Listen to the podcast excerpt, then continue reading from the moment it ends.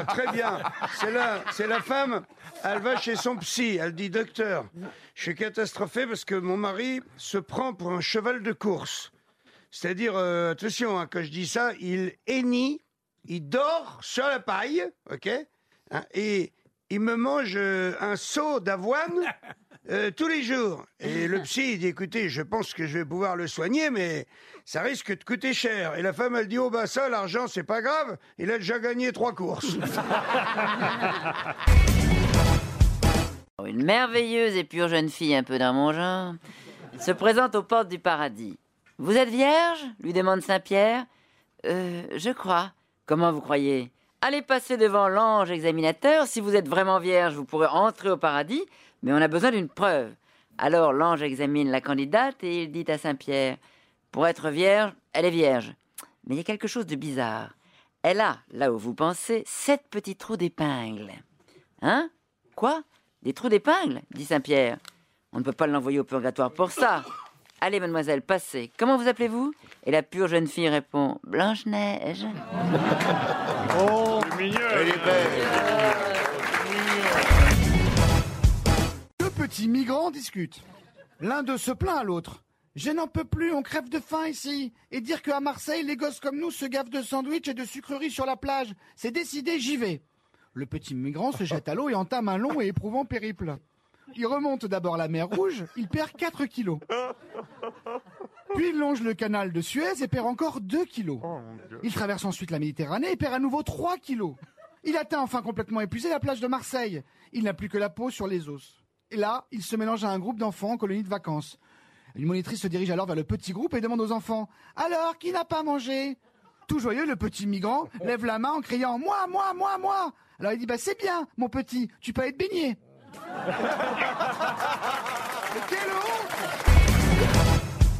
C'est le gynécologue. Il est avec sa maîtresse en fin de journée. Sa maîtresse, il commence à se bécoter et tout. Et tout d'un coup, il y a l'interphone qui sonne. Il va voir, tu sais, il y a une petite caméra. Il dit Merde, euh, c'est ma femme. Elle, elle va- elle monte me chercher. Et, et alors sa maîtresse, elle dit Alors, on fait quoi? Et Il dit Vite, fous-toi à poil et écarte les jambes, on va se faire gauler.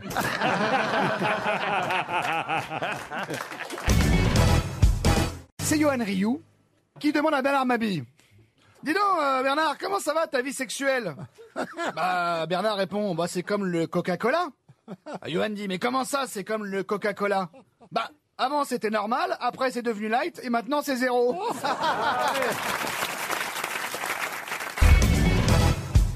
Allô, ici le commissaire. Allô, c'est du chemin industriel. On a perdu une petite valise avec 3 millions lourds. De quelle couleur la valise Cuir noir et fermeture codée. Parfait, mes hommes vont essayer de la retrouver. Mais ça y est, mon directeur financier l'a retrouvée. Alors pourquoi appelez-vous la police Pour qu'elle retrouve mon directeur financier. Ah bah, elle est jolie Elle est bien, elle est mignonne.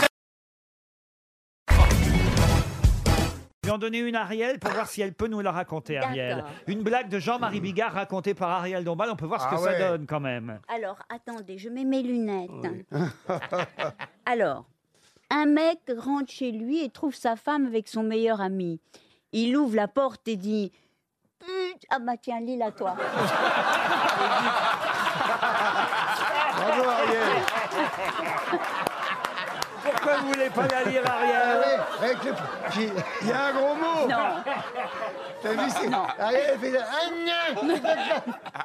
Là, il y a Ah des non. mots, elle- alors, Eh. très joli ça. Un mec de chez lui, il trouve sa femme avec son meilleur ami, il ouvre la porte et dit Putain, Gérard Alors là, Gérard, je te comprends pas. Encore moi, je suis obligé, mais toi, Gérard Ah, vous voyez, elle était drôle. Elle est rigolote. Euh, Pourquoi, pourquoi Gérard J'en prends. C'est toujours Parce que Gérard. ça sonne bien pour les histoires, Gérard Bah ouais. Sinon, j'avais la blonde euh, qui arrive dans une pharmacie, elle dit Je voudrais un déodorant. Et la pharmacienne, elle dit Vous voulez un déodorant à boule Elle dit Non, c'est pour les aisselles.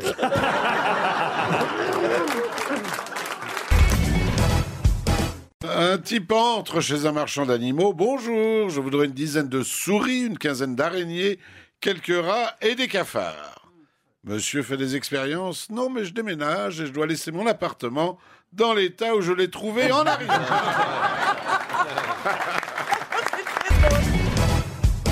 Bon, il y a un, milliard, un nain, mais il est milliardaire. Déjà, c'est rare. Bon, c'est rare d'être un milliardaire, bon, il est milliardaire. Et il dit, ah, et puis il adore le foot. Alors il dit, ah putain, je vais faire un match de foot, ça. Alors il appelle tous ses copains nains, il fait, allô? Oui, les mecs, ouais, ouais. ouais. Bah oui, euh, il est nain. Hein. Et alors il appelle et il loue un, un, un Mister 20 comme ça, puis ils viennent tous dedans, ils sont là. Oh, ils volent. Cotongo, Charles euh, atterrissage. Postes. Le- le- L'avion atterrit, la porte s'ouvre. Et les nains descendent.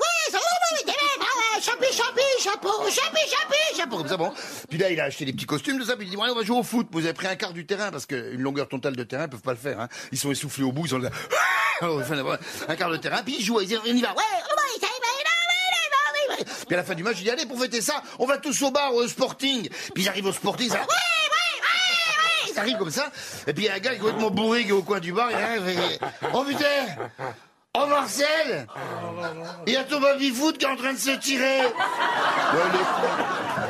Alors là,